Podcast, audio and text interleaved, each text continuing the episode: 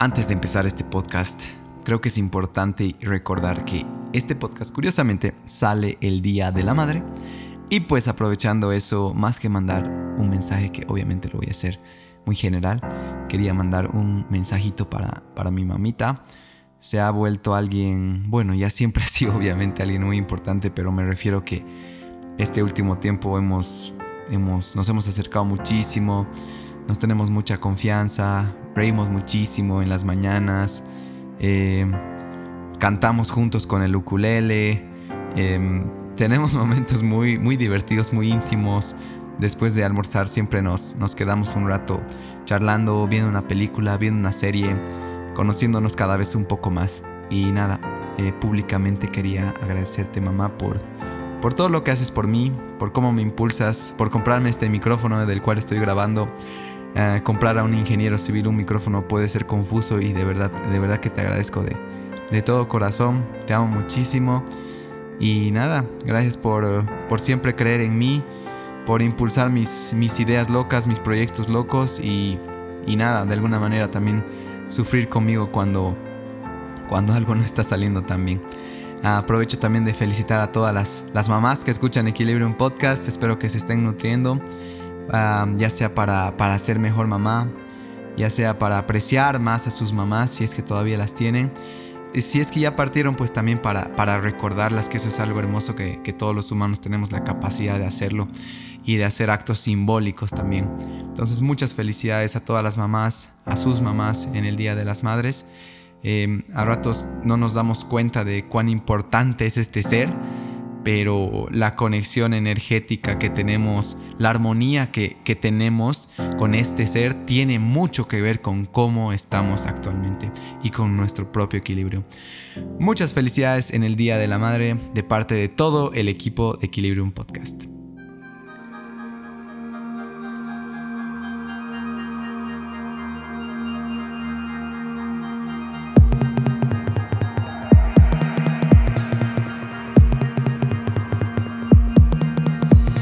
Hola, ¿qué tal chicos y chicas que escuchan Equilibrium Podcast? Muchas gracias por estar en el episodio número 7 de la segunda temporada. Bueno, para las personas que están aquí por primera vez, tenemos 30 episodios en la primera temporada. Todos están disponibles en nuestras plataformas que muy pronto se las voy a mencionar.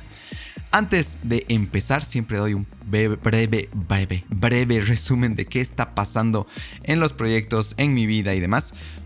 Y bueno, pues quiero anunciarles que lo que más ahorita estamos trabajando, lo que más le estamos poniendo energía buenísima y ya está todo definido para que pues si es que están escuchando esto lunes, ayer en la noche ya salió el evento del siguiente campamento de desintoxicación digital de Cocha Hike. Este 8 y 9 de junio es sábado y domingo. La idea es no perjudicar a alguien que tiene trabajo, entonces que pueda eh, tener el fin de semana con nosotros, hacer algo completamente diferente, ya sea solo, ya sea en pareja. Algo que es importante y que recibimos mucha pregunta es, eh, estoy preguntando a mi amigo si puede ir, si es que puede ir, voy a ir. Yo siempre digo, anda solo. Porque cuando tú vas solo a cualquier cosa, te obligas a conocer nuevas personas, a entrar a nuevos círculos y también a esforzarte en conectar con otras personas, que es algo que necesitamos ahora más que nunca. El campamento de desintoxicación digital va, se, va a ser en Caluyo, en, la, en el Hotel Hacienda Caluyo, que está ubicado cerquísima de la Laguna Angostura. No, es un lugar espectacular. Eh, es el campamento más cómodo que vamos a hacer porque los cuartos son de absoluto lujo. Eh, sin embargo, algo que, sí, algo que tienen que entender, si bien lo llamamos campamento, más que nosotros hacer la aventura de carpas, sleepings y demás, nosotros nos enfocamos en el bienestar por eso es que no eh, distribuimos tiempo en todas estas actividades que son un poco más de aventura y supervivencia. Eh, ¿Qué hacemos en el campamento? Pues tenemos dinámicas constantemente de yoga, acro yoga, tenemos yukdo en la mañana, hacemos meditaciones, también hacemos talleres de introspección, hablar de amor propio, reencontrarse con uno mismo, eh, volver a conectar con esas cosas de la infancia que, en algún punto las olvidamos, ya sea para crear un proyecto, ya sea para mejorar nuestras relaciones. Hemos hecho ya dos campamentos de eh, desintoxicación digital, todas las fotos las pueden ver en nuestra página de Facebook Cocha Hike. Donde estoy seguro que si ven se van a animar a ir. Y también en el documento que estamos haciendo van a poder leer unos cuantos testimonios de las personas que van a nuestros campamentos y con confianza les puedo decir que les va a cambiar la vida. En algún nivel fuerte les va a cambiar la vida. Si es que ahorita la vida no se está desenvolviendo como quieren, sienten que necesitan un reset, este es el lugar a ir. En cuanto al club de lectura, las inscripciones están oficialmente abiertas desde este domingo en la noche, igual, bueno, ayer en la noche, si es que están escuchando esto lunes 27 de mayo, Día de la Madre. Que ahora voy a aprovechar de felicitar a mi mamita. Em, ya pueden inscribirse al club de lectura. El libro de este mes es eh, Los cinco lenguajes del amor. ¿Por qué vamos a leer este libro? Ya sea que lo apliques a tu pareja, ya sea que lo apliques a tu familia. Es un libro fundamental para entender cómo amar correctamente a nuestra pareja, cómo hacer que nuestra pareja, que nuestra mamá, que nuestro papá de verdad se sienta amado. Es un libro súper interesante, muy básico, que tiene ciertas cositas que les van a hacer entender cómo hacer clic con esa persona que tal vez tienen un gran amor, tienen una gran eh, conexión, pero flaquean en no sé si me ama de verdad, no sé si me quiere de verdad y este libro les va a hacer entender eso. Además que van a poder compartir y conocer muchísimas personas. El club de lectura empezó con 6 miembros hace 21 reuniones, esta es la reunión 22 y cada mes somos 120, 130 personas. Yo estoy súper agradecido. Tengo personas que me dicen, esto es como mi terapia, vengo a divertirme, a relajarme, a salir de la rutina. Me gusta eso porque claro, también el club de lectura te obliga a hablar en público y a conocer personas. Si es que tienen fobia social, yo les puedo asegurar que el club de lectura es un espacio completamente seguro, donde curiosamente les va a ser fácil hablar por la vulnerabilidad que hay en cada uno de sus miembros.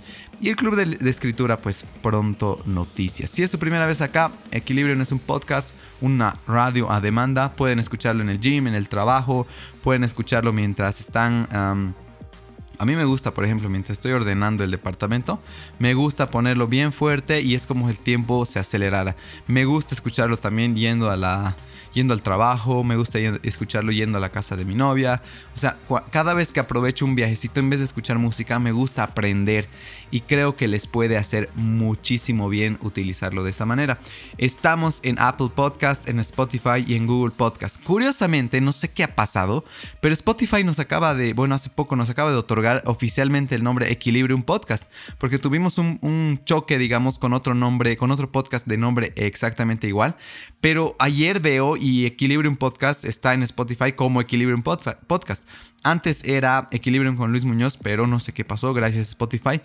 Eh, y ahora estamos oficialmente en Apple Podcast, Spotify y Google Podcast como Equilibrium Podcast. Bueno, pues ah, antes de empezar, el resumen en números es una locura. Pero este mes se han disparado las descargas. Somos el, somos el podcast número uno en Spotify Latinoamérica. Y yo creo que cada vez más personas. Vi que más de mil personas en. Bueno, no más de mil. Más de mil descargas en Colombia. Y me sorprendió muchísimo haber llegado al público colombiano y haber sido tan bien recibidos. Creo que la gente colombiana está exportando, como hablamos en el podcast de Joti, mucho talento. Hay mucho positivismo en su gente. Y de verdad, muchas gracias si están escuchando en Colombia. Estamos con con 38.745 descargas en 57 países. Y este dato recién lo acabo de sacar bien porque yo decía 26 países. Porque en Apple Podcast es donde se están descargando en 57 países. Es una locura. De verdad, muchas gracias al público que está ahí afuera descargándose el proyecto, inspirándose con las entrevistas y demás. Bueno, pues eh, con esto empiezo mi introducción un poco larga, pero bueno, eh, me gusta tener este contacto y espero que también lo saboreen. Mi siguiente invitado es un emblema del equipo de fútbol cochabambino Bilsterman. Seas o no fanático del fútbol, es el deporte más popular del mundo y tiene muchas lecciones aplicables a la vida. Aprender a ganar, aprender a perder, fallar al equipo, porque a veces fallar un penal puede tener mucha incidencia en la persona, eh, poner ejemplo en los compañeros cuando todo está mal, quién va a ser la figura que va a alzar la energía del equipo y muchísimo más. Mi siguiente invitado, el episodio número 7 de temporada 2, es junto a Marcelito Carballo. Bueno, pues Marcelo Carballo, solo de verlo, conocerlo, observarlo, te puedes dar cuenta que tiene esta, este no sé cómo decir, esta energía de líder. Eh, bueno, en su etapa de futbolista profesional jugó como defensor. Si bien casi toda su carrera estuvo en el equipo de fútbol Bilsterman, también formó parte de The Strongest en La Paz. Fue convocado también en varias ocasiones a la selección nacional y el 2009 cuando anunciaba su retiro, eh, curiosamente, un año después más o menos, por motivos de que el equipo Bilsterman había descendido, decide esa historia está en el podcast, decide volver al equipo para ayudar al equipo a ascender y de hecho logra, después de 18 meses de tortura, algo así, él menciona, eh, logra volver a primera división, eh, incluso después de que él se retiró. Tomando al equipo, bueno, siendo capitán del equipo, un equipo muy joven, un equipo muy diferente. Entonces creo que estos actos heroicos a mí al menos me emocionan muchísimo. Fue viceministro también de deportes, actualmente trabaja en recursos humanos y también forma parte de una fundación de capacitación en coaching. ¿De qué hablamos? Hemos hablado de su infancia, la influencia de sus papás, hemos hablado de si un líder se hace o, se hace o nace, eh, si no hubiera sido el fútbol, ¿qué estaría haciendo? Eh, su etapa en Enrique Happe, la etapa inicial de su entrenamiento en el fútbol. También hemos hablado de, de su despedida, qué pasó cuando no lo dejan entrar a la cancha los últimos minutos. Hemos hablado también de la víspera al ascenso, el 30 de mayo de 2012, si no me equivoco. Eso van a escuchar en el podcast, historia es buenísima. Y pues van a poder divertirse muchísimo. Ah, ¿Saben qué? Algo súper importante de este podcast es que Marcelo no habla, muestra. Él dice, no necesito hablar, necesito dar ejemplo y creo que es algo que nos falta muchísimo. Es un podcast que les hará repensar sobre el trabajo en equipo, la pasión que uno puede tener eh, por algo y cómo esa pasión se puede convertir en felicidad desbordante y cómo formarte como un verdadero líder. Sin dar más vueltas, con ustedes Marcelo Carballo. Marcelito, bienvenido al podcast. Luis, ¿cómo estás? Bien, gracias. ¿Y tú? ¿Cómo estás? Muy bien, muy bien. Feliz de estar contigo aquí, de compartir estos minutos con, contigo y toda la gente que nos va a escuchar. Súper. Eh, mira, siempre tenemos un pequeño calentamiento. Y antes de irme, o sea, yo sé que cuando les he anunciado a algunos amigos, voy a estar con Marcelo Carvalho, ha sido como que pregúntale esto y el otro. Pero antes de eso, me quisiera, cuando el Marcelito chiquitito, eh, quisiera saber un poquito de cómo eras en colegio, cómo eras de niño, siempre has tenido este, este semblante de líder, una persona más madura y demás. Eh, no sé si nos puedes contar un poquito tal vez de eso. Bueno, en realidad, a ver, ¿qué recuerdos tengo de, niño? Bueno, ya he asistido los 14 años de colegio. Ahora siguen siendo 14, ¿no? También, a pesar de que cambió el, el, formato al colegio Don Bosco, desde el pre-kinder hasta el cuarto medio que antes era, ¿no? Los, eh, los 14 años he asistido al Colegio Don Bosco, que aparte quedaba muy cerca de mi casa. El Colegio Don Bosco está en, la Plaza de la Quintanilla, la casa donde he crecido, la de mis padres, la 16 de julio entre Cuadra y Colombia. O sea, son 6, 7 cuadras a lo mucho. Entonces, a veces eh, caminaba hacia el, hacia el colegio. Las calles en ese entonces eran bastante menos transitadas que hoy. Había una tranquilidad tremenda también para poder incluso salir con tu bicicleta y nada. Hoy, hoy en día eso ya no se puede, ¿no? Vivimos en un auge terrible a mil por hora, el tráfico todo el tiempo, copadas estas avenidas grandes. Y bueno, ¿y cómo ha sido mm, mi niñez? Creo que bastante bien, bastante feliz. Eh, he practicado al fútbol desde mis seis años, desde que estaba en primero básico, lo que sería primero, primero de primaria hoy en día. Y que si tú me dices, me preguntas si siempre he tenido esa personalidad medio que de líder, de persona madura. Yo creo que no. Yo creo que no, más, más al contrario. Era una. Era muy. capaz al principio muy introvertido. Muy introvertido. Donde siento que un poquito empiezas a salir ese, esa, ese aire de poder eh, sacar la cabeza en el grupo y proponer y jalar las cosas hacia un lado, me parece que es a partir de los 14, 15 años, donde sí empiezo a darme cuenta de que por ahí cuando hablas y el resto te escucha y como que tiendes a jalar a la, gente, ¿no? Entonces, pero yo la verdad que era bastante tímido hasta... Hasta los 14 años casi que ni hablaba, pasaba desapercibido y mejor si no me veía. Me acuerdo que en los inicios del fútbol también no era tan buen jugador.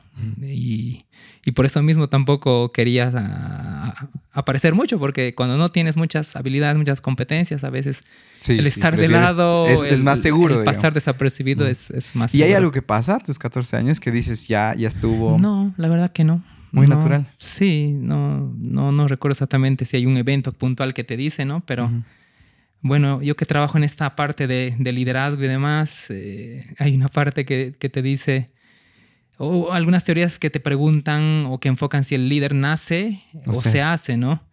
Y dicen que es una mezcla de ambas cosas, que, que naces porque en los genes a veces las personas ya llevamos impuestos a lo que significa nuestra personalidad, el temperamento que vamos a tener. Lo heredamos de, de alguno de los padres, mm. de tus abuelos, de tus tíos y demás. Es genético en una parte, pero luego también se hacen porque cuando llega la oportunidad de mostrar liderazgo, ahí tú tienes realmente la chance de mm, mostrar lo que eres. Sí, mm. Entonces, ambas cosas, es la mezcla de ambas cosas y me imagino que ha sido eso, no lo sé. Hablando de tus padres, eh, ¿quién crees que ha sido más influyente o de las personas con las que te has, te has, criado, quién crees que ha sido más influyente? ¿Recuerdas alguna lección o un poquito nos puedes contar? Bueno, influyentes lo creo que los dos, porque todos, los dos, o sea, tanto mi, mi, madre como mi padre han tenido un peso muy importante en lo que ha significado mi vida en, todo sentido, ¿no? En el contexto del desarrollo personal, porque creo que han sido las personas que me han transmitido lo que significa los valores más grandes que yo mantengo hasta ahora, ¿no? Eh, de mi madre recuerdo mucho lo que significa la, el, respeto por las personas, el generar empatía por ellos. No conozco una persona que sea más empática que ella, que, que trate de ayudar a todo mundo, ¿no? Y de mi padre aprendió lo que es el, el, la valía de lo que es el compromiso, el esfuerzo, creo que él nos ha demostrado a través del ejemplo mismo de que cómo se pueden superar muchas cosas para realmente ser, ser, ser, una persona no importante en la vida, pero sí alcanzar las cosas que tú te propones. ¿A qué se dedicaban ellos? Bueno, mi padre es, es médico, es, es neumólogo, bueno, él ya está retirado. Y mi mamá es, bueno, es enfermera. Ah, y esa es la forma en que se han conocido. ah, sí. Claro, cuando ambos compartían trabajo en, en un hospital. Eh, hablamos de los años 70, así que mucho tiempo atrás. Qué bonito, gracias. en cuanto a este concepto, volviendo a esta, a esta madurez, a tus 14, 15 años, ¿qué crees que ¿Qué crees, ¿Cómo crees que uno lo puede empezar a trabajar a nivel personal? O sea, cómo tal vez algunos logran, como tú, despertar a los 14 y demás, pero fuera del liderazgo, esta madurez de decir, ya me tomo más las cosas un poquito más en serio, verlas desde otro lado, ¿qué crees que te ha ayudado a ti? Porque yo, yo te digo, tú tienes un semblante que expresa esa madurez, expresa ese liderazgo. Eh, ¿Hay alguna manera que tú personalmente lo hayas desarrollado? Como te digo, perdón, no, no recuerdo puntualmente que ha podido, si, ha podido haber algún catalizador y demás, pero que creo que hacen muchas cosas, ¿no? Hace el contexto donde tú te vas, eh, el contexto en el cual vas viviendo, en el que te vas formando, en el que vas creciendo, ¿no? Hace mucho, el primer, em, la, primera comunidad, la primera organización en la cual tú generas un modelo de comportamientos es el familiar, lo que son tus papás, luego están tus amigos más cercanos, luego está la gente de tu ámbito social, el colegio y demás. Y creo que en ese sentido he tenido un grupo alrededor mío de todos esos elementos que han, han coadyuvado aquello. Ya te he dicho, el ejemplo de mis papás es tremendo. Creo que yo les debo mucho a ellos en, en cuanto al crecimiento, a lo que he podido hacer mi carrera personal y profesional sobre todo. Eh, pero también he tenido un grupo de amigos súper, súper de personas súper buenas. ¿sí? Eh, hoy en día, el grupo de 10 amigos que tenemos, casi todos son médicos, médicos muy exitosos. Somos dos personas o tres personas de ese grupo que no hemos estudiado medicina, hemos estudiado ingeniería, otro eh, administración. Entonces creo que el contexto también de personas con las cuales tú te asocias, vives, te genera alineamientos de comportamiento. Entonces la verdad, tuvimos un grupo que de una forma u otra, eh, entre todos nos hemos ayudado para generar eh, personas, yo creo, de bien. Como te digo, todos ellos son profesionales muy exitosos en el medio hoy en día.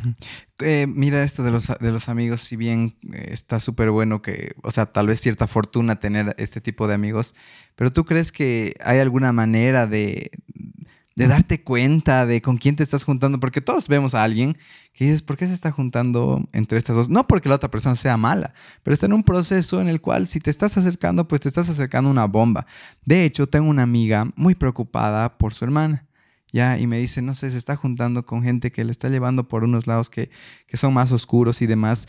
¿Qué ¿Qué crees que uno puede hacer para darse cuenta, tal vez las personas que nos escuchen, oye, yo no sé si mis amigos son tóxicos, son personas que me hacen crecer o más? ¿Cómo uno puede darse cuenta? y preguntando primero, ¿lo de ustedes ha sido muy, muy de suerte tal vez o algo que se dio? ¿O realmente tú siempre has dicho, esta persona quiero más cerca de mí? Lo que pasa es que es bien, es bien interesante la pregunta que haces, Luis. Hay que darse cuenta que uno a edades tempranas, en la adolescencia, 13, 14 años, a veces no tiene la madurez necesaria para poder tomar decisiones de ver qué realmente me conviene. Pero ahí también, como te digo, creo que inconscientes del todo no lo somos. Uno se da cuenta con quién te sientes cómodo, con quién no te sientes cómodo. Y a veces es tener la capacidad de escoger. Y a esa capacidad de escoger hay que sumarle el valor de escoger. Porque puede ser que tú no compartas comportamientos, puede ser que tú no compartas ciertas formas de hacer de tu grupo de amigos. Y si no tienes el valor de dar un paso al costado y decir que no, es también un problema, porque la presión social de los grupos pequeñitos en los cuales vivimos no siempre es fácil de, de, negar, ¿no? Y creo que a ti te ha pasado, a todos nos ha pasado que en algún momento hemos visto que hay cosas que nuestros amigos hacen y tú dices, ok, yo no estoy en eso. Y luego te dices, pero ¿por qué no haces? Que eres un cobarde, que no sé qué. Y, y viene la presión social donde a veces uno termina eh, doblando el brazo y haciendo cosas que no siente, ¿no? Entonces, o que no quiere. Entonces, creo que es bien importante para mí. Eh, yo tengo ya hijos, yo, yo, creo que tú no los tienes todavía. Todavía. Yo tengo dos hijas, ya la mayor 18 años, la, la va a cumplir ahora en julio 18, la menor va a cumplir 16 en agosto. Y obviamente lo único que yo he tratado en ellas es, eh, más que decirles o darles lineamientos de mi experiencia, es tratar de que ellas aprendan a empoderarse, de que em, aprendan a tomar sus propias decisiones, de que sepan evaluar las cosas. Porque si te has dado cuenta, el decir no hagas o, haz esto, como que no alcanza. Las personas debemos experimentar realmente las cosas para aprenderlas. Es uno de los enfoques que hay en esto del aprendizaje, que si tú no lo experimentas, no vas a terminar de aprender algo. Mm. Entonces, lo que yo simplemente les recomiendo y les digo es, ok, ustedes deciden lo que van a hacer, pero sepan que hay consecuencias. Obviamente van a haber consecuencias buenas, pero también hay malas. Y pongan las dos en la balanza y vean realmente qué es lo que quieren hacer. Yo sé que capaz algunos papás nos estarán escuchando y dicen, pero es, darles una, una navaja para ver qué hacen con ella. Pero lo que pasa es que me he dado cuenta de que si tú realmente niegas las cosas, capaz que ellos o ellas van a buscar la forma de hacerla de otra forma. Lo mejor es decir las cosas como son. Hoy en día, eh, hablar de todas estas cosas que hace tiempo era un tabú, hablar de, relaciones sexuales, hablar del homosexualismo, hablar de, cosas tan delicadas como por ejemplo la eutanasia, no siempre son sencillas para padres. Yo te cuento esto porque la anterior semana con mi hija menor tuvimos una conversación sobre la eutanasia, porque justamente era un tema que ella tenía que investigar para el colegio. Y tuvimos una conversación de esas que, realmente son las que yo valoro de, mm. padre e hija, ¿no? Eh, en el sentido de que ella me expuso el punto de vista que, tiene, que tenía sobre esto y pudimos hablar, ver cosas más abajo y realmente poder que él eh, y poder llegar ambos a conclusiones, ¿no? Eh, ella tiene una visión de las cosas que coincide con la mía, no porque yo se la, se la he tratado de, imponer. de imponer, sino porque ella misma ha llegado a, las, aquellas, ¿no? Entonces, como te digo, Luis, para mí sobre todo es tratar de que ellos o ellas, los, chicos, los niños, los adolescentes, eh, puedan sacar sus propias conclusiones. ¿Qué tratas tú hablando de esto de la crianza? Que me encanta hablar de este tema porque creo que hoy en día más que nunca necesitamos herramientas porque, mira, me preocupa mucho que los, bueno, nosotros los famosos millennials, eh, más que nunca estamos en el celular. Ah, la atención es la forma más básica del amor y a veces veo mamás haciendo dar vueltas a sus bebés en el carrito, pero una mano en el carrito y la otra en el celular. Entonces, energéticamente incluso no hay atención, no te estoy cuidando está mi mente distraída. Entonces, hablar de estos temas creo que es súper importante. en este proceso de crianza, eh, ¿qué, tratas tú? Si bien tratas de que ellas tomen sus decisiones, ¿qué tratas tú de mostrarles y de indicarles a partir de tu ejemplo? Porque esto del ejemplo, ya me han hablado que vamos a llegar cuando hablemos de fútbol, vamos a hablar también esto del ejemplo, pero en cuanto a la parte de crianza, ¿qué tratas de mostrarles? Bueno, has, mencionado varios aspectos en esto último que, has dicho, Luis. Eh, bueno, vamos a, comenzar, por ejemplo, en lo que uno trata de mostrar como padre. Yo creo que lo único que puedes hacer es ser un modelo, ¿no? Eh, hay, una frase que dice, no creas tanto en lo que digo, sino en lo que hago. Y realmente es fundamental, es decir, eh, los niños observan lo que tú haces, no tanto lo que tú les dices. Entonces yo creo que lo primero que tienes que hacer es ser el ejemplo, ser el reflejo de lo que tú quieres ver en tus hijos. Si tú quieres que ellas no fumen, pues no fuma. Si quieres que ellas eh, no beban, sé tú el primero en mostrar que la bebida no es una, condición en tu vida. Mm. Es decir, muestra, muestra delante de tus hijos lo que realmente quieres que ellos hagan. Wow. Más, más que decir palabras. Yo, yo te aseguro que ese es el primer modelo que, los, que las personas recibimos. Observamos cómo, cómo se comportan nuestros padres y de ahí vamos generando modelos de comportamiento. y aparte que igual la comunicación, si no me equivoco, que aprendemos en el coaching es creo que 70 o 90% corporal más que verbal. Claro, el lenguaje del cuerpo vale más que el verbal, ¿no? Y es algo fundamental, es súper importante eso que tú dices. Luego, eh, has hablado de los millennials, ¿sí? Eh, y es súper interesante porque, bueno, tú que conoces en esta, esta parte del coaching, yo que vengo trabajando de manera paralela, no, no todo el mundo sabe que trabajo en la parte de recursos humanos hace casi 10 años, que es una parte que me encanta también, es que eh, las generaciones de hoy en día están definiendo una forma diferente de ser a lo que nosotros estamos acostumbrados. Mm. Y no es que sea malo, es que simplemente es la realidad que les toca vivir a las generaciones nuevas. Mis hijas viven en esa generación donde el teléfono eh, viene a ser una, una parte extensiva del cuerpo, mm. ¿no?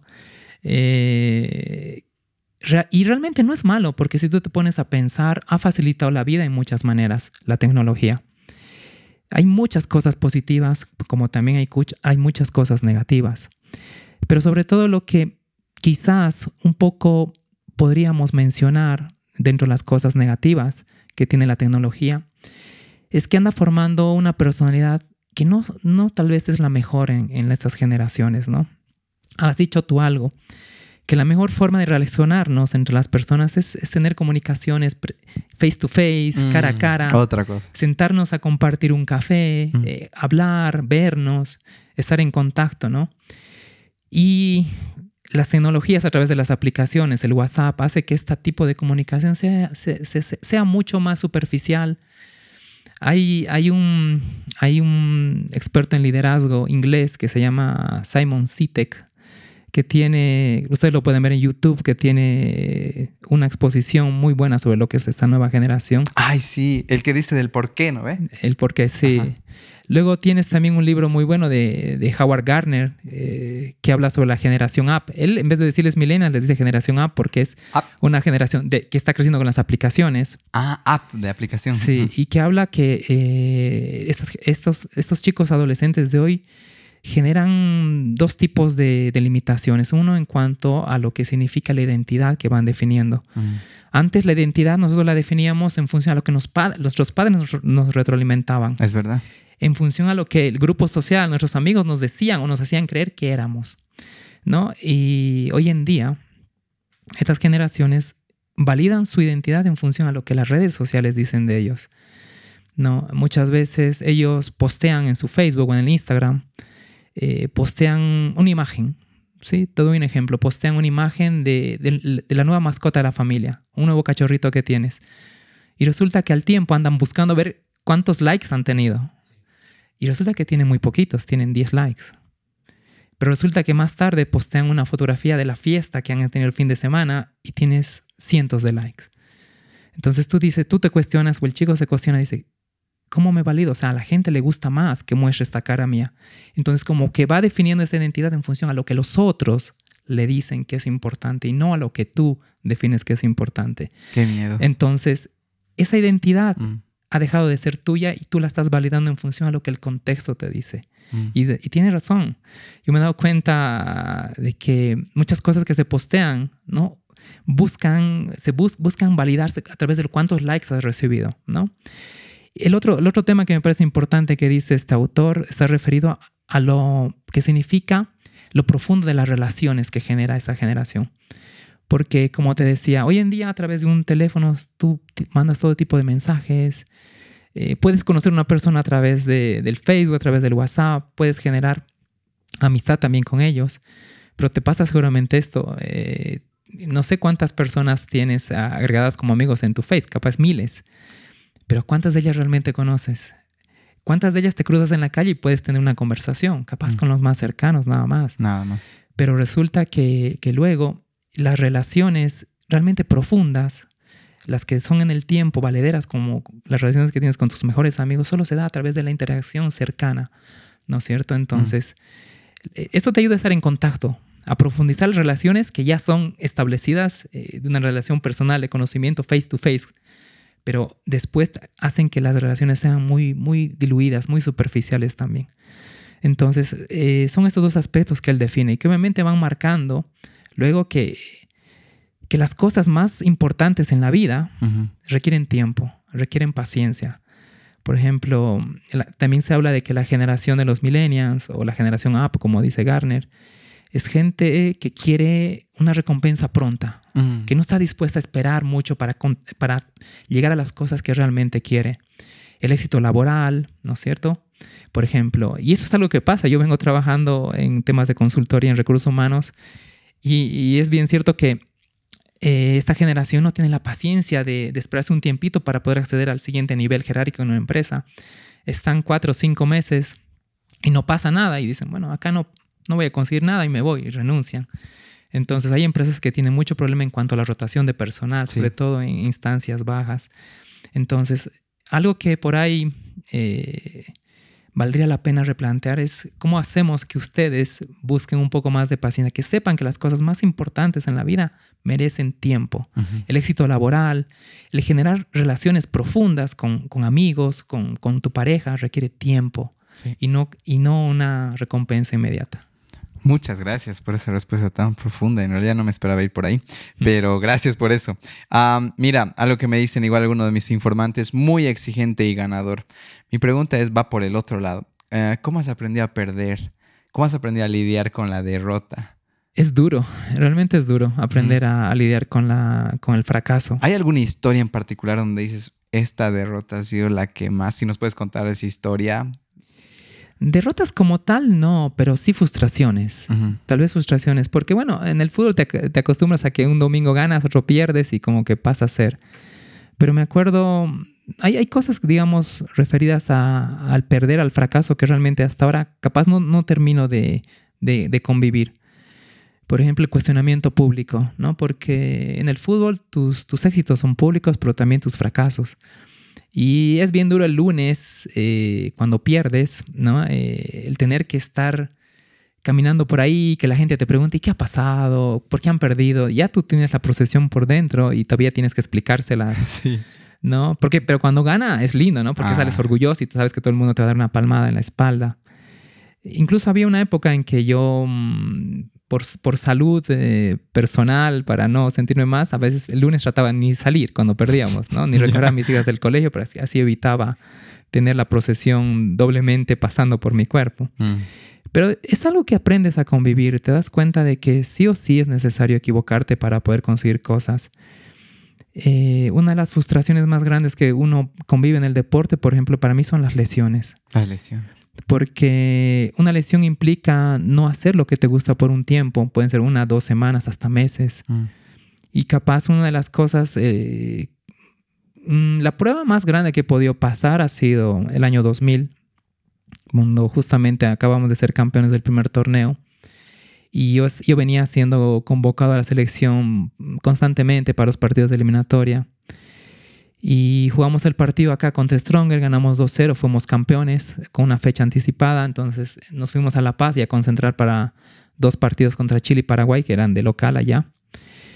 Y bueno, yo venía jugando titular en la selección de Carlos Aragonés y justamente contra Chile sufro una lesión de las que son las peores que te pueden pasar porque Sufrí la ruptura de ligamentos en la rodilla izquierda, jugando contra Chile antes de acabar el primer tiempo. ¿Y qué representó eso? Que dos días después yo estaba en mi casa, en mi casa, tirado en mi cama, con la rodilla inmovilizada, no sabían si me iban a operar o no. Habían opiniones diversas de, médicos.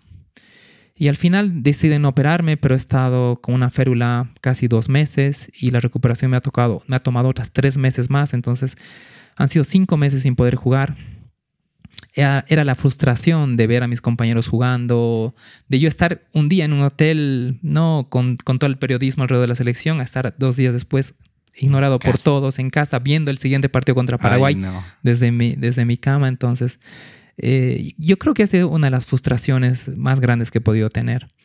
Pero realmente me ha ayudado en el sentido de que una vez que superó esa lesión me he dado cuenta que después lo que venga no va a ser tan difícil de poder superar. Entonces creo que ha sido un aprendizaje tremendo en mi vida. He sufrido, he, vivido el, trago amargo durante cinco meses hasta que he vuelto a jugar, de realmente ser feliz, porque si tú juegas al fútbol y no lo ves desde afuera por una lesión o por algo, no terminas de, de estar complacido. Entonces realmente el haber vuelto a jugar en noviembre, porque esta lesión pasó en julio del 2000, ha sido una de las mejores cosas en el sentido de que he aprendido de que realmente Puede ser que vengan cosas difíciles porque me he dado cuenta que la vida, y eso creo que lo sabemos todos, la vida no es siempre estar aquí arriba. Es un constante subir y bajar, es tener cosas buenas, tener cosas malas, pero que tener la certeza de que si algo malo pasa y tú tienes la capacidad de vencer, es más fácil seguir superando los obstáculos que vengan.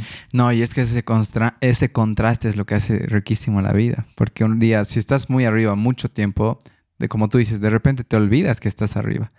Entonces necesitas mirar abajo, el otro lado del espectro, si quieres, para ver dónde estabas. En realidad, si no hubiera bajadas y subidas, no sabrías qué es ser feliz. Exactamente, es aprender a valorar las, las cosas, los momentos esos que son tan pasajeros, pero que son los que realmente le dan sentido luego a todo, ¿no? Muchas gracias por eso. si no hubiera sido el fútbol, Marcelo. Buena pregunta. Si no hubiese el fútbol, ¿qué sería?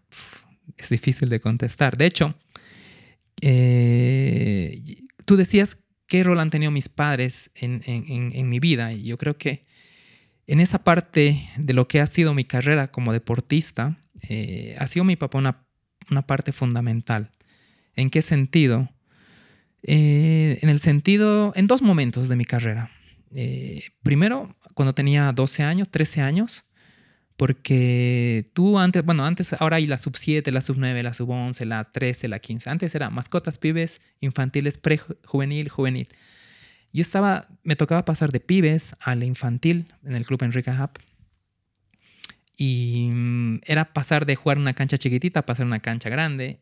Era pasar de tener un entrenador que te daba simplemente lineamientos y entrenamientos bastante enfocados a, divertirte, al esparcimiento a una categoría donde tenías dos entrenadores, un entrenador principal, un peor físico, donde ya las cosas eran más serias y ya tenías que correr, la parte física no siempre a todos nos gustaba.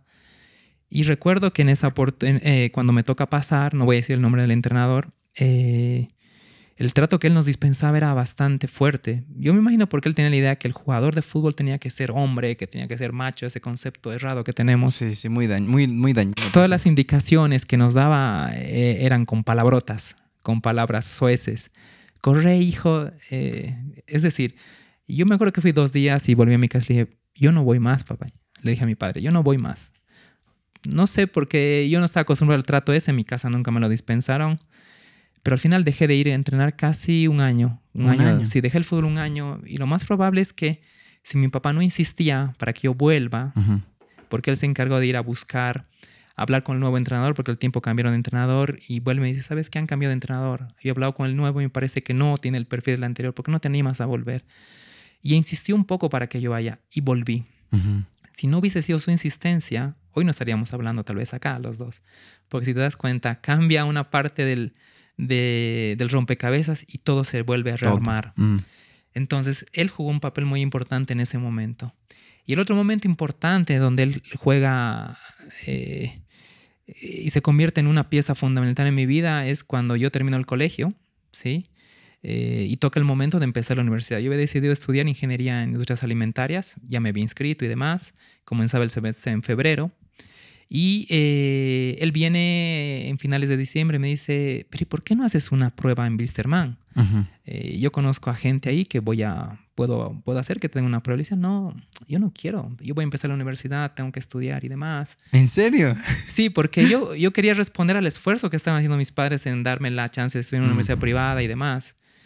Y la verdad no me sentía muy animado. Si bien ya había jugado selecciones cochabambinas, selección boliviana sub-17, sub-20, pero no, no, no sentía que el fútbol iba a ser un, iba a vivir yo del fútbol. Así que mi padre insistía, insistía, insistía, hasta que un día me dice, ¿sabes qué? Te consigo una prueba en enero. Te consigo una prueba mañana. Tú ves si vas o no. Avísame para que te lleve. Entonces dije, bueno, ya la he conseguido, voy a ir. Y fui. Fui, eh, hice la prueba por dos semanas. Esas dos semanas eh, como entrenador, eh, bueno, en ese tiempo, perdón, estaba Raúl Pino como entrenador. Estoy hablando de, enero de 1993, tanto tiempo atrás. Y hago la prueba las dos semanas y me quedo. Quedo, me dicen, sí, tú te, quedas para poder estar en el primer plantel. Y es así que comienza mi, mi vida deportiva, digamos. Pero yo tenía siempre la idea de que el momento en que el estudio empiece a, perdón, en el que el fútbol empiece a un poco a perjudicarme con el estudio, iba a dejar el fútbol.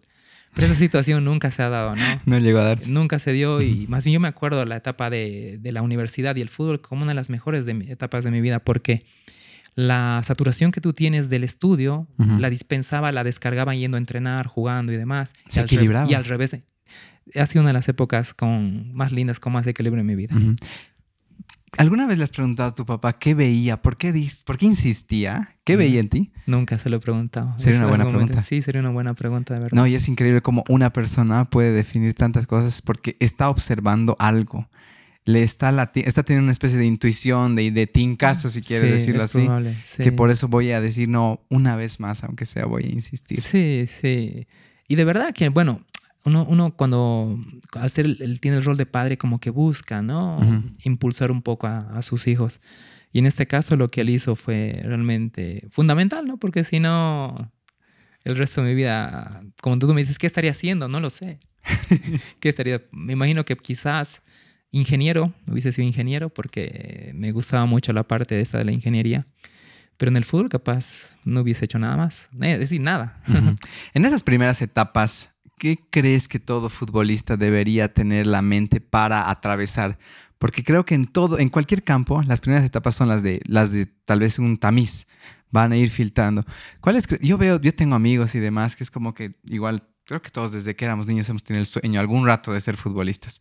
Pero cuando uno ya llega a este nivel más profesional donde te hemos elegido, esperamos algo de ti, ¿cuáles crees que son, cuáles crees que la mentalidad o pruebas que uno podría esperarse y que tú dirías, quédate estito, cuando pases esta curva ya la cosa se pone diferente? ¿Sabes qué creo que ha sido? En que no me he puesto la presión de tener que tener éxito en el fútbol en el corto plazo. Wow, porque, sabes, muy bueno. Porque creo que mi objetivo era terminar la universidad. Y, entonces no me puse la presión en el fútbol porque luego he visto chicos que empezaron conmigo y como que se han puesto la presión de, de, jugar pronto, de ser titulares. Porque mira, yo, yo Luis empiezo a entrenar el año 93, pero juego mi primer partido el año 94, pero entre el 94 y 95 he debido jugar en total, no sé si cinco partidos. Después ni suplente a veces era. Entonces los dos primeros, dos primeros, dos años y medio primeros que me ha tocado, casi que no he sido partícipe del, plantel. Entonces, muchas veces tú puedes generar y decir, no, ok, yo no juego, soy suplente y, quiero irme o quiero hacer otra cosa. Pero más bien creo yo no tuve la paciencia de saber esperar un poquito más de tiempo hasta que llegó la oportunidad, hasta estar maduro en todo sentido, no solamente en, lo futbolístico, sino también, también de una forma emocional, porque es bien importante encontrar aquella madurez en esos dos campos y empezar a tener continuidad y empezar un poquito a jalar hacia, hacia lo que significa ser un, jugador referente y tener luego un lugar ganado ya eh, en el equipo, ¿no? Entonces yo creo que esa paciencia que, que hablábamos hace rato yo la he tenido, ¿no? La he podido tener ya te digo, primero por no haberme puesto la presión de que sí o sí tenía que jugar ya pronto. Y bueno, creo que esa ha sido una, una clave en mi vida personal, ¿no? O sea, Eso es lo que te puedo decir. ¿Qué, qué sucede para que empieces a resaltar y te empiecen a tomar más en cuenta? ¿Es algo más eh, personal o físico, mental? ¿O cómo empiezas a, a brillar para que... Y Marcelo, ¿por qué no entra? Yo creo que ha sido un desarrollo en todo sentido eh, desde un ámbito futbolístico, es decir, primero físico, porque la verdad que la formación que uno tiene en divisiones menores no es para nada ideal. No es que el jugador, hoy en día el jugador cochabambino boliviano llega a los 19 años con todas las condiciones, las aptitudes para ya estar en el alto rendimiento o jugando en primera división. Llegas a primera y tienes que adaptarte todavía. Entonces yo me acuerdo que en lo físico no estaba totalmente desarrollado. Eh, tampoco en lo que significa una madurez futbolística como tal.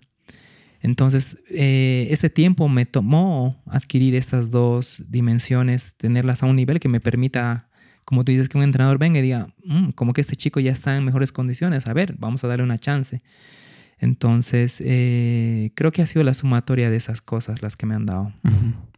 Mira, me haces pensar igual, si bien tú adquieres esta madurez, adaptación, ¿qué opinas tú, por ejemplo, a mí me gustaba muchísimo Neymar, ¿ya? ¿Qué opinas de tú de este, de este Neymar que empieza a ser un poco más dramático, más teatrero, más torpe, igual más niño, que le pegas y te va a pegar de vuelta?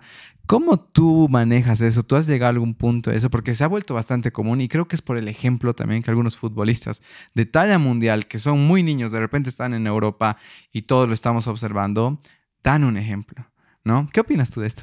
Lo que pasa es que eh, esas etapas de, ¿cómo podríamos describirlas? No sé si es inmadurez, no sé si, si le podríamos dar ese nombre, pero esas etapas en las cuales tú no, estás eh, con un equilibrio total, nos ha pasado a todos. Yo te digo, en mi carrera también había, cuando ya finalmente tuve la chance de jugar, el año 90, el 95, el 96 ya tuve una continuidad mayor. Eh, pero el 94, cuando me daban la chance de jugar, tenía esa clase de desequilibrios, muchas amarillas, expulsiones innecesarias por falta de madurez, también de saber leer lo que era el juego del fútbol, ¿no? Porque físicamente estaba mejor, técnicamente mejor, eh, futbolísticamente había crecido, pero de aquí arriba tenía todavía una inmadurez terrible.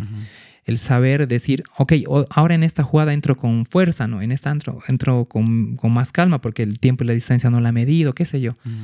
Y entonces tenía acumulación de, de, amarillas, de suspensiones que eran innecesarias. Entonces, capaz que es parte también de la transición. Neymar no sé cuántos años tiene. Debe 23, 24, ¿no? Sí, y si te das cuenta es una etapa donde yo creo que ellos viven todavía en una, en una situación mucho más extrema, ¿no? Porque son mm. gente pública donde yo no me imagino que Neymar y estas estrellas que juegan en Europa dar un paso en la calle es, es, es eh, privarse de, de, un aspecto tan fundamental que es para nosotros la libertad, la privacidad que todos deseamos, ¿no? Mm. Verse eh, metido siempre en el centro de lo que es la atención mediática y demás, también debe generar en ellos una presión tremenda, ¿no? Entonces, Capaz estamos hablando suposiciones de lo que pueden pasar con ellos, pero debe ser difícil ser Neymar en cualquier momento, ¿no? Sí, lo que pasa es que también los obligan a crecer muy rápido. Y solo ponernos a pensar a un nivel ya personal, cómo era unos 20, 21. Claro, la diferencia es que no, no tenemos una cámara. que nos está persiguiendo. Súper, gracias. Ah, mira, antes de pasar a una, a una, parte muy importante de la entrevista, un amigo me dice algo que veía yo, llevaba maquetas al entrenamiento. Me dice, yo no sé si se trataba de fútbol, se trataba de algo, pero yo veía que como que me daba curiosidad. Eh, ¿Te acuerdas de, esta, de estas maquetas? No sé si eran para planificar jugadas o qué. Cuando, cuando jugaba yo. Eh, me imagino que ya no. Cuando era entrenador, algo así. Bueno, he tenido la chance de dirigir Blisterman eh, en tres etapas diferentes, ¿no? interinatos, ¿no? De cortitos. Pero en total he sumado 22 partidos dirigiendo a Blisterman. Y capaz no eran maquetas, pero sí eran este tipo de, planos. Hoy en día con esto del data ya tienes la chance de poder enfocar en una pared y, y, hacer tu charla técnica, hacerla con animación en el PowerPoint o otros programas que hay. Pero antes había que llevarse muchas eh, cartulinas, muchas, o te mandabas a hacer una cancha, la hacías imprimir en papel de estas de eh, papel plástico y la utilizabas como una pizarra para hacer las jugadas y demás. Entonces, es lo más probable es que haya sido una de esas. A mí, sinceramente, me parece que es bien importante que al jugador no solamente le des lineamientos futbolísticos en la cancha, sino también el aprendizaje teórico, ¿no? Que recibes es muy importante. Que le digas el por qué tiene que hacer una cierta tarea de entrenamiento. Yo me acuerdo que en el tiempo que yo jugaba, muy pocos entrenadores te explicaban el por qué hacías tú un mm. ejercicio específico en un entrenamiento. Te decían hacer un 3 contra 3 a dos toques en un espacio de 10 por 10 y tú decías, ok, lo hacías y te divertías porque era bonito tener la pelota, pero luego decías, ¿y por qué hago esto? Si en el fútbol, si en, la cancha no jugamos 3 contra 3 y tampoco en 10 metros. ¿Cuál es el propósito de Claro, entonces ya luego, cuando uno hace el, hice el curso de entrenador, me di cuenta de que si tú al jugador, porque hay uno, uno de los principios del entrenamiento deportivo es la realización consciente por parte del deportista de la actividad física, que sepa por qué hace una actividad. Entonces, para mí era fundamental, eh, antes de los entrenamientos, incluso durante los mismos entrenamientos, explicarles el por qué haces cada, cada ejercicio de entrenamiento. Súper. Bueno, vamos a ir a un, a un año importante tal vez. Eh, y que es una anécdota que varios amigos Maíz me decían, esto pregúntale por favor, pero yo le he dado un toquecito diferente. El 2009, si no me equivoco, es tu despedida del fútbol. La primera. sí, la primera. Y me indican que, bueno, supongo que ya hay explicación de esto, que el árbitro después de dos salidas del balón y demás no, no podías entrar. Ah, más que la parte del Bilstermanista hincha enojado que dice, no, ¿cómo no la deja entrar? Mi pregunta es, ¿cómo manejas tú estas situaciones? De alguna manera de estrés, tal vez hasta decir qué está pasando acá. ¿Cómo manejas situaciones de alta tensión? Un público seguramente enardecido incluso. Bueno, hay un contexto que rodea ese partido, ¿no?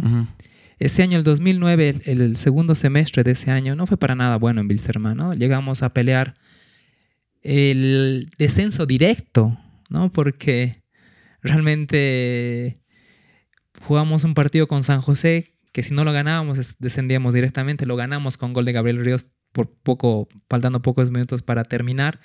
Eso no nos salvaba porque había que ir a jugar el miércoles siguiente con Nacional Potosí en Potosí y había que ganar sí o sí para evitar el descenso directo. Eh, ganamos 2-1 en Potosí y eso no, ahí no terminaba, había que jugar el indirecto con Ciclón. Y vamos a jugar el, partido en Tarija, lo empatamos 1 a 1 y la vuelta aquí en Cochama lo ganamos 1 a 0. Eh, yo, justamente el año 2009, al inicio del 2009, ya me había planteado dejar de jugar. Yo tenía simplemente la disyuntiva de si era el 2009 o el 2010. Y bueno, la verdad que tomé la decisión de dejar de jugar el 2009 y lo hice público, lo hice público ya unas semanas antes de que termine el torneo, en el sentido de que me he dado cuenta de que ya no tenía la misma motivación para jugar. Eh, no sé si la situación no, tan buena del club en ese momento tuvo un peso. Y de hecho mi relación con el entrenador, que sabía que iba a continuar el 2010, no era buena. Entonces dije, yo no tenía la motivación de jugar un año más si no era en Bilsterman. Yo no me voy a ir a jugar a otro lado. Entonces tomé la decisión de dejar de jugar. Entonces ese partido con Ciclón, ese, que fue el último que ganamos aquí en Cochabamba, representaba lo último, lo último en mi carrera. Y realmente a mí me molestó mucho y, lo, hago público, ¿no? Porque el entrenador sabía que era mi último partido, yo estaba de suplente. Y el tema fue de que eh, me dice que entre faltando dos minutos para que termine el segundo tiempo. Faltaban dos minutos para que termine el segundo tiempo. Yo decía dentro de mí, no puede ser que este entrenador me esté pidiendo ahora entrar, faltando mm. dos minutos. Me, para mí me parecía una falta de respeto total porque uno no era un chico, yo tenía 30 y, 33, 34 años. Pero dije, no, al final es el, es el club y es el club. Agarré, entré a la, me, eh, hice el calentamiento rápido, entro y estando en la mitad de la cancha con el, con el cartel, el árbitro nunca autoriza mi ingreso. Y termina el partido yo estando en la mitad de la cancha. Y obviamente me causó una frustración por, en todo sentido. Primero estaba molestado, molesto perdón, por, por la, por la actitud del entrenador de meterme faltando tan poquito, molesto con la actitud del árbitro, no haberme dejado entrar. Era una mezcla de varias cosas, ¿no? Pero, pero bueno, al final las cosas se dan por algo. Eh, ese supuestamente iba a ser mi último partido como profesional, pero no iba a ser la vida tenía guardada otras cosas y no fue al final mi último partido con Bilzerman, ¿no? Y ese rato yo te veo tan sereno y demás. ¿Cómo lidias con estas cosas? ¿Tiendes a así, des, ¿cómo diría? A evolucionar. A reventar. O, tienes a... Mm, no, más bien no. pasó esa, eh, pasó esa situación, me acuerdo que nos fuimos para el vestuario, en el vestuario simplemente yo estaba molesto, agarré mis cosas, me cambié y me salí del vestuario sin decir nada. Eh, creo que hasta el técnico me saludó, me, me, extendió la mano, yo se la di, pero agarré y me fui. simplemente. claro, ese rato no sabías que ibas a volver. No, no, y ya está. No, pero no, no, no, no hice más problema de ese, ¿no? La procesión la tenía por dentro y nada más. ¿Cuál es el diálogo interno que tienes después del descenso para decir mi club me necesita? ¿Hay alguna conversación con alguien que te dice o vuelves? ¿Cómo ha sido este proceso? Es bien curioso y te lo voy a contar. Yo el 2010 salgo de Bolivia justamente para estudiar esto del coaching. Estaba en España. Ya. Entonces, eh, yo, sabía que Wilstermann salió campeón. Y cuando vuelvo, vuelvo a finales de, octubre, eh, la situación no era nada, nada buena y estaba apuntando al descenso. incluso yo me acuerdo que el domingo que desciende Wilstermann yo lo veo por televisión, yo no fui al estadio. Y, como a todos los Wilstermannistas realmente fue una situación que, que, dolió bastante, ¿no? Ver a tu equipo salir campeón eh, y luego en el siguiente torneo ver que ha descendido. Mm. Pucha, qué duro, qué grave. Y la cuestión es que yo, obviamente, yo estaba apartado del fútbol, no, no tenía la menor intención tampoco de volver a jugar ni nada. Y me acuerdo que mm, en enero del 2011, los eh, primeros días de enero, tal vez el 4 o 5 de enero, eh, me llama un muchacho, Diego Oña, eh, que ni lo conozco, pero él, él sabía mi número. y me dice, Marcelo, quiero pedirte un favor, tú que eres una persona que conoce mucha gente en Bilstermans. Sé que están haciendo pruebas para reclutar chicos para jugar el Nacional B y jugar la Libertadores, porque ese año también tenía que Wilstermann jugar la Libertadores, ¿no? A pesar de que estaba en la en segunda división había clasificado a la Libertadores.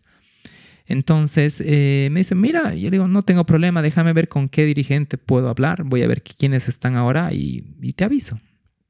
Entonces me acuerdo que busqué entre los registros que tenía en el, celular y vi el número de Miguel Arellano, que era en ese entonces el tesorero del club. Lo llamé, le digo, don Miguel, ¿cómo está? Era un sábado. Yo estaba por jugar en el partido en la mutual, porque ya estaba jugando en la mutual. Después de los 35 años puedes jugar en la mutual. Y yo ya los tenía. Entonces eh, le digo, Don Miguel, ¿cómo está? Mira, hay un chico que se llama Diego Oña, él quiere saber si, cuándo puede ir a las pruebas, porque se enteró. Me dice, sí, las pruebas comienzan la siguiente semana, dile que vaya en tal horario y demás. Y me dice, ¿y tú qué estás haciendo? Le digo, no, yo no estoy haciendo nada acá. Y me dice, ¿y tú no quieres volver a jugar? Me dice. Y, la verdad que fue una pregunta que no la esperaba.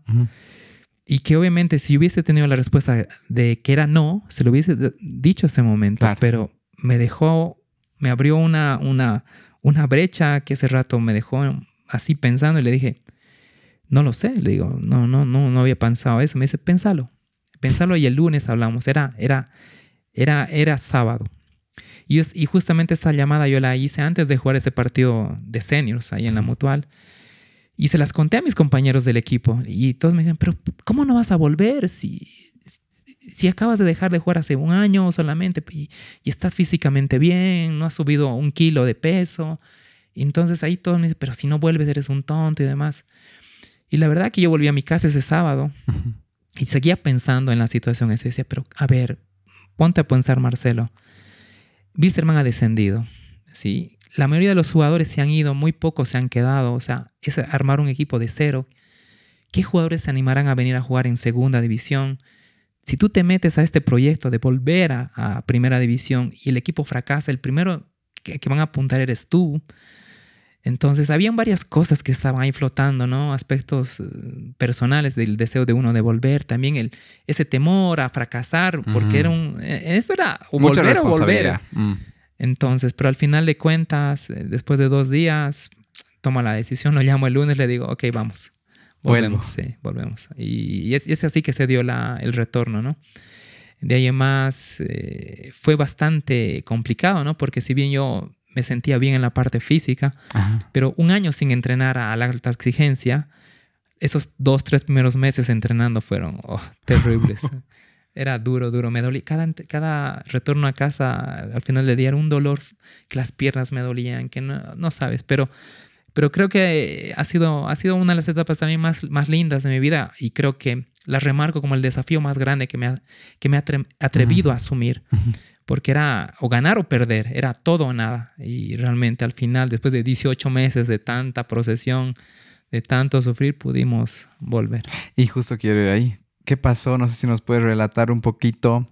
Sí, relatar literal. ¿Qué pasó el 30 de mayo del 2012? Diálogo interno, control mental, tal vez fe. ¿Qué estaba pasando por dentro? dentro el 30 de mayo es el partido en Sucre, claro. Bueno, en realidad te puedo contar desde la víspera.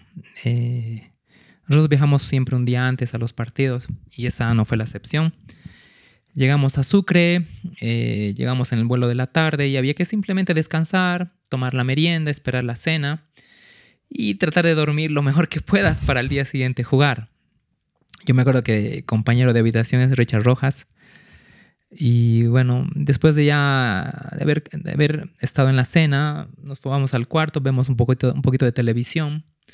Y eso de las diez y media de la noche apagamos la televisión y había que tratar de dormir, ¿no? Y eh, eh, Richard estaba en la cama a mi derecha. Y yo sentía que él daba vueltas, escuchaba que él daba vueltas en su cama y yo también hacía lo mismo. Y miraba el reloj así y veía que era la una, veía que era las dos. No. Y, le digo, y, y, lo escuchábamos, y le digo, Richard, ¿puedes dormir? Me dice, no, ya somos dos, no podemos dormir. Es decir, había una tensión que la vivíamos y la sentíamos todos. Entonces, esa misma tensión es la que no te permitía dormir, ¿no? Porque lo que el día, al día siguiente nos tocaba afrontar era el reto que yo creo más importante, en, mi, caso, el, reto más importante de mi carrera futbolística. Y que al final termina siendo mm, capaz una de las mejores cosas, la que más he disfrutado. Con Wilstermann he tenido la chance de salir cinco veces campeón, pero ninguna, este, la alegría que he vivido se equipara a la de Sucre. Sí, tal vez la de Trinidad. La de Trinidad del 2000 es igual de comparable a, la de que vivimos ese 30 de mayo del 2012 en Sucre te hago una pregunta. Tú como alguien líder, figura, hasta paterna, yo diría, del equipo, ¿cómo manejas las emociones de tus compañeros? ¿Cómo haces que ellos mantengan cierto semblante para no, porque si perdían que tú perdías la cara, yo creo que todo se, todo se incendiaba. Justamente a través de eso de que uno ha aprendido de que si tú eres la cabeza de un grupo, eres tú el reflejo. Es decir, que no crean tanto en lo que les dices, sino en lo que haces. Entonces yo me di cuenta de que si, eh, porque yo me acuerdo, yo me acuerdo que llegamos a jugar los partidos del indirecto con Guavirá porque no podemos ganarle a Universidad de, Santa Cruz en el último partido del Nacional B aquí en Cochabamba. Y ese partido representaba alargar esta, este camino al retorno. Significaba alargar el sufrimiento y obviamente un equipo que, se veía cada vez mellado, ¿no? Por, por esa presión de, no poder. Entonces yo me di cuenta en ese partido que si yo era el primero en mostrar una cara cabizbaja, que era, si era el primero en, mostrar mm, pesimismo de lo que iba a venir, el resto de la gente iba a verme y tomar esa referencia, ¿no? Entonces yo me acuerdo que en mi, en mi, en mi Facebook esa noche, esa misma noche después de escribir, o perdón, de empatar, escribí un mensaje, ¿no? de que era duro, eh, las palabras exactas no me no las acuerdo, de que era duro, pero que era lo que nos tocaba vivir y que yo era el primero en estar presente para seguir caminando hasta el final. Y, puse una frase que es la que suelo utilizar, que es hasta, hasta el final con todo. Es una frase que, bueno, yo la, he elaborado, este, nació desde, desde mí.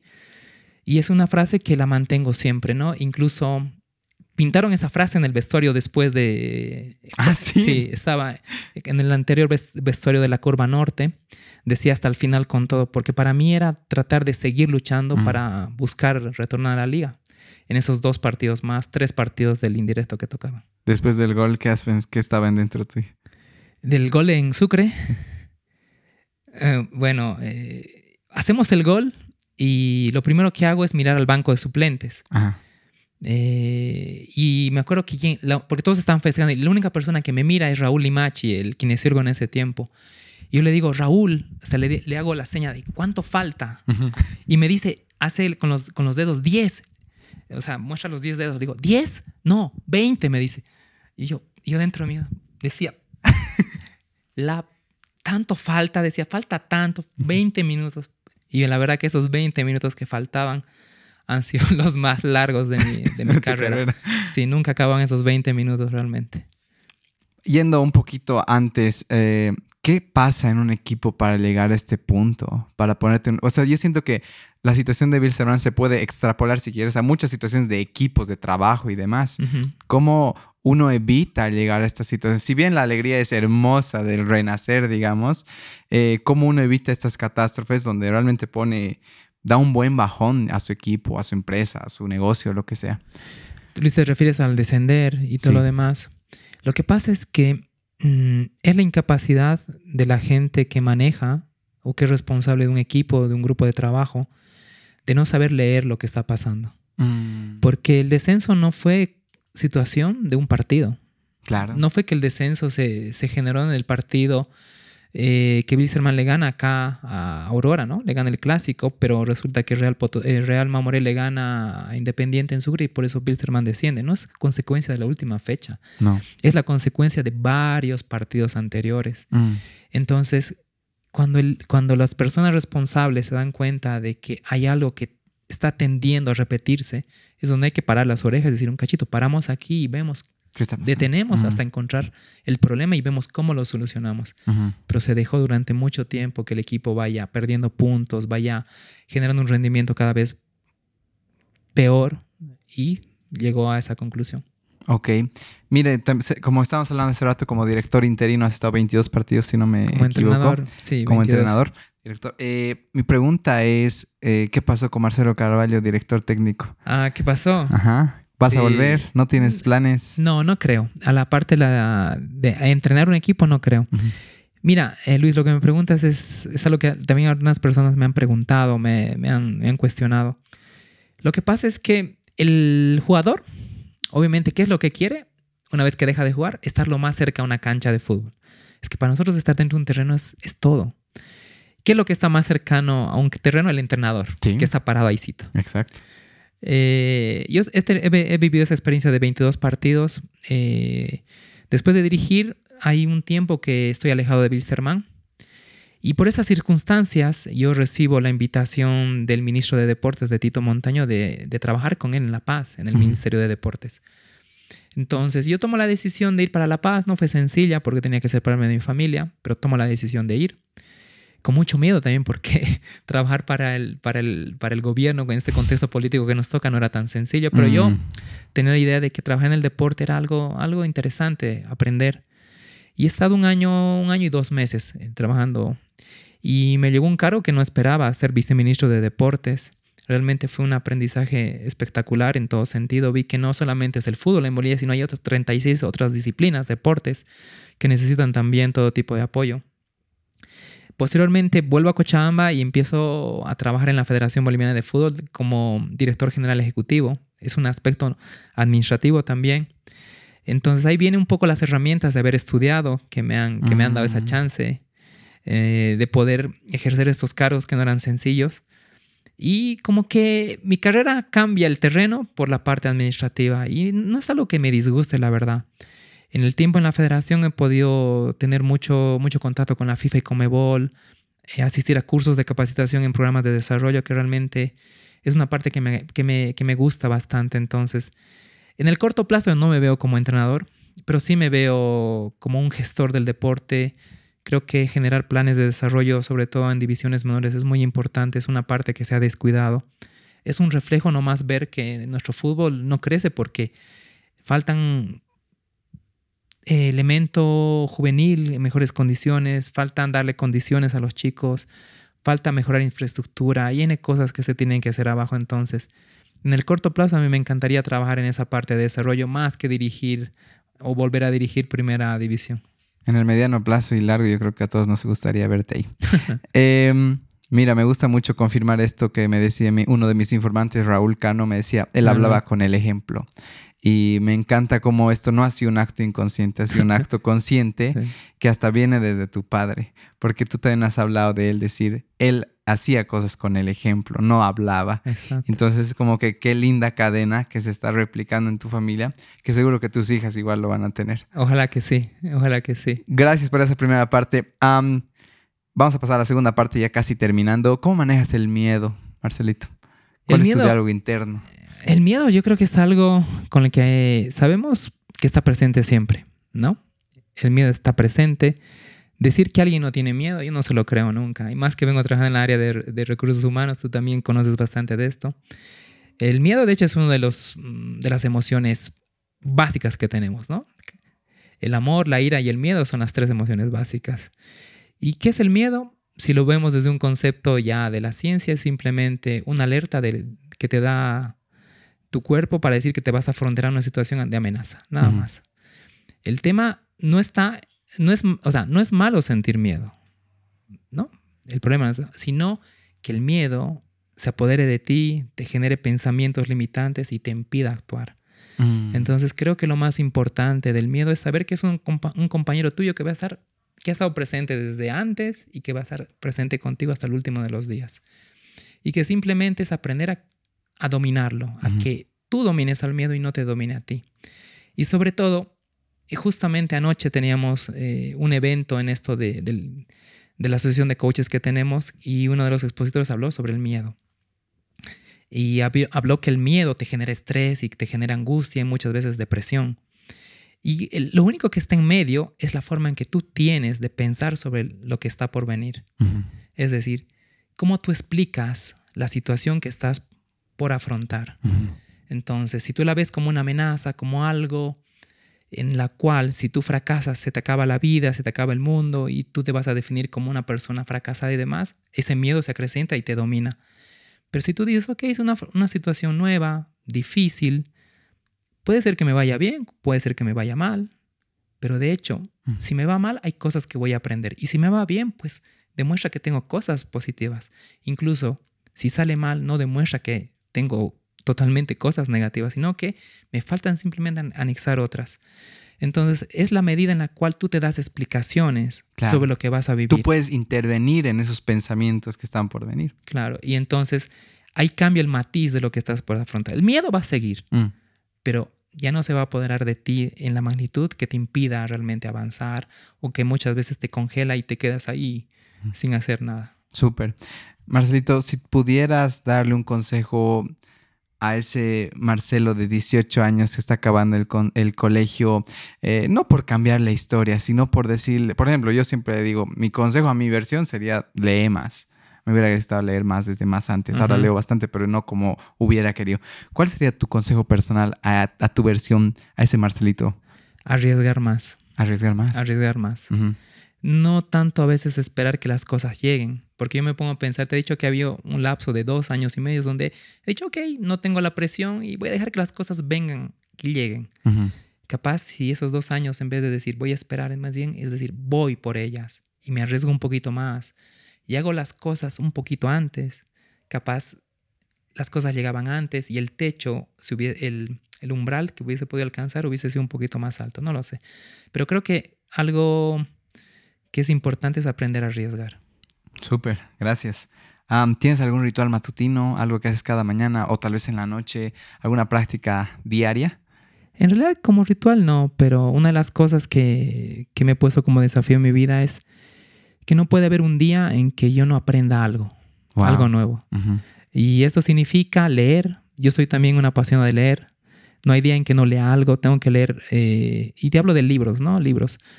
En este caso estoy leyendo sobre psicología positiva hace ya casi un año y, me encantaría volverme experto, autodidacta en el área de psicología positiva.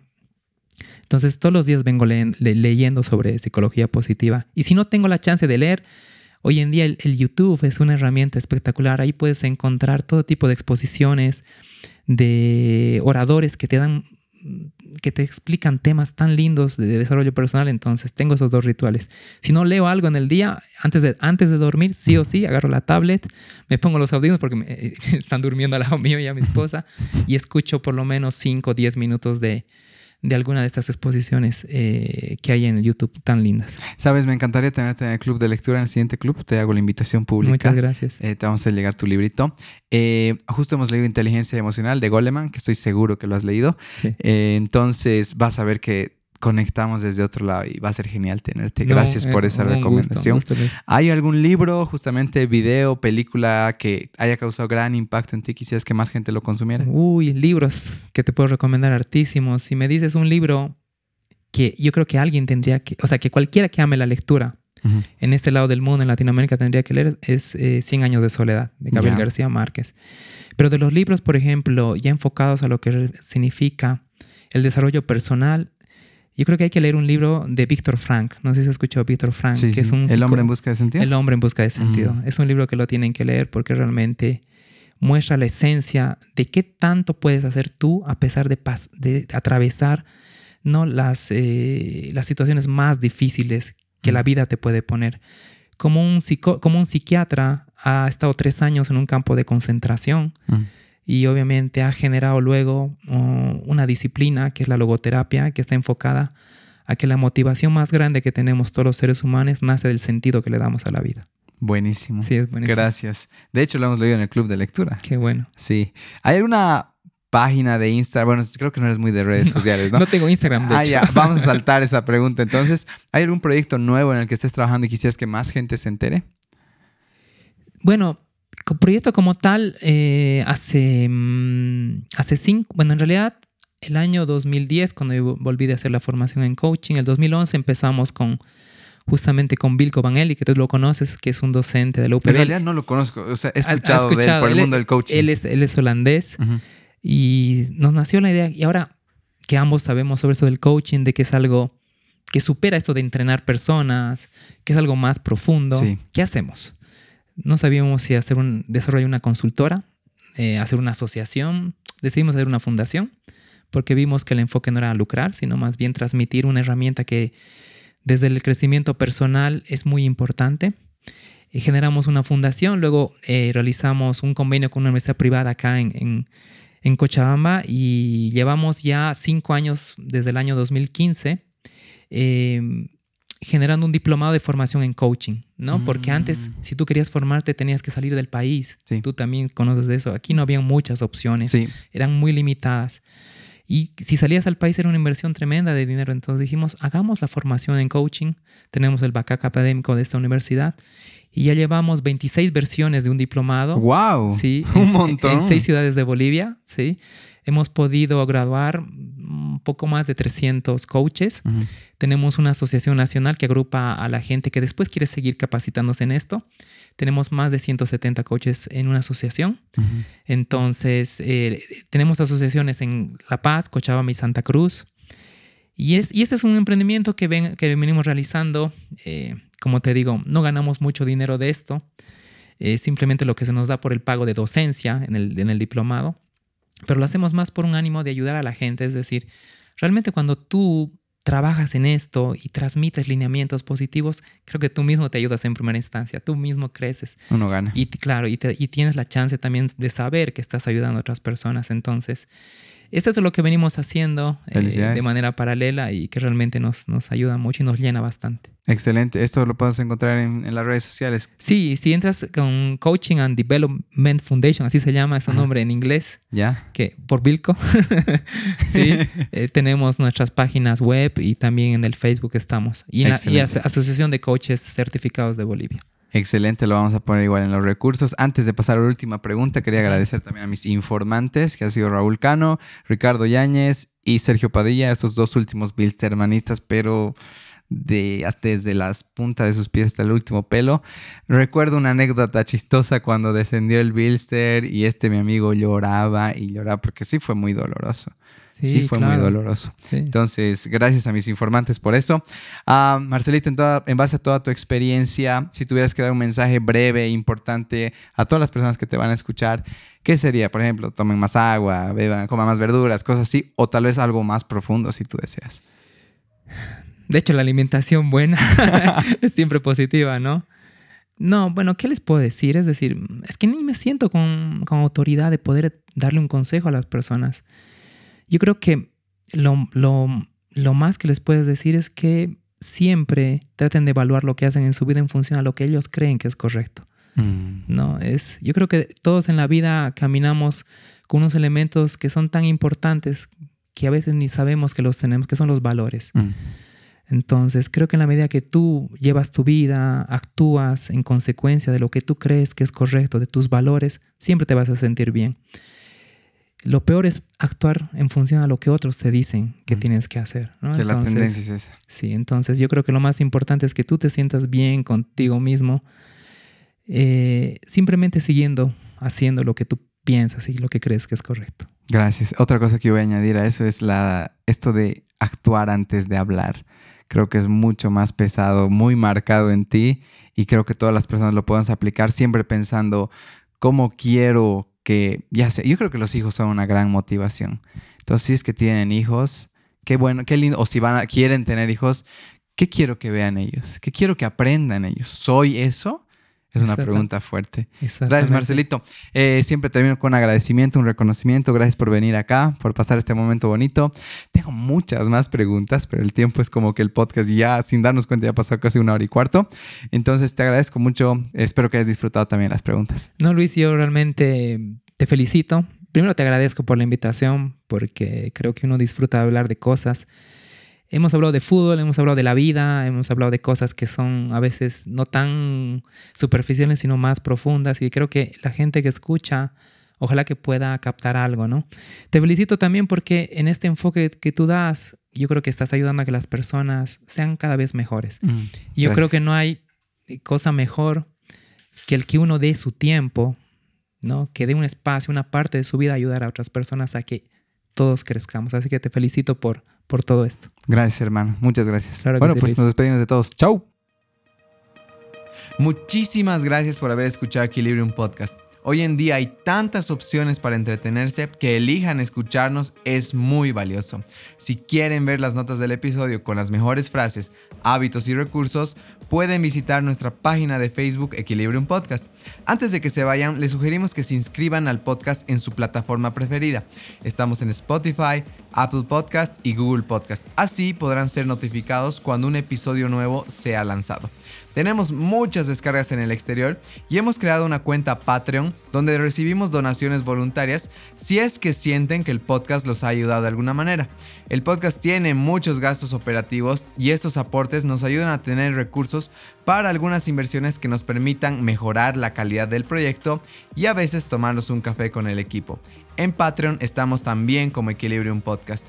Si han disfrutado este episodio, también, yo sé que estamos pidiendo muchas cosas, pero también agradeceríamos mucho que lo compartan en sus redes sociales y o le digan a un amigo que escuche. Nuestra misión es llegar a la mayor cantidad de gente posible que se pueda entretener y enriquecer al mismo tiempo. Nuevamente gracias y hasta el siguiente episodio. Chau.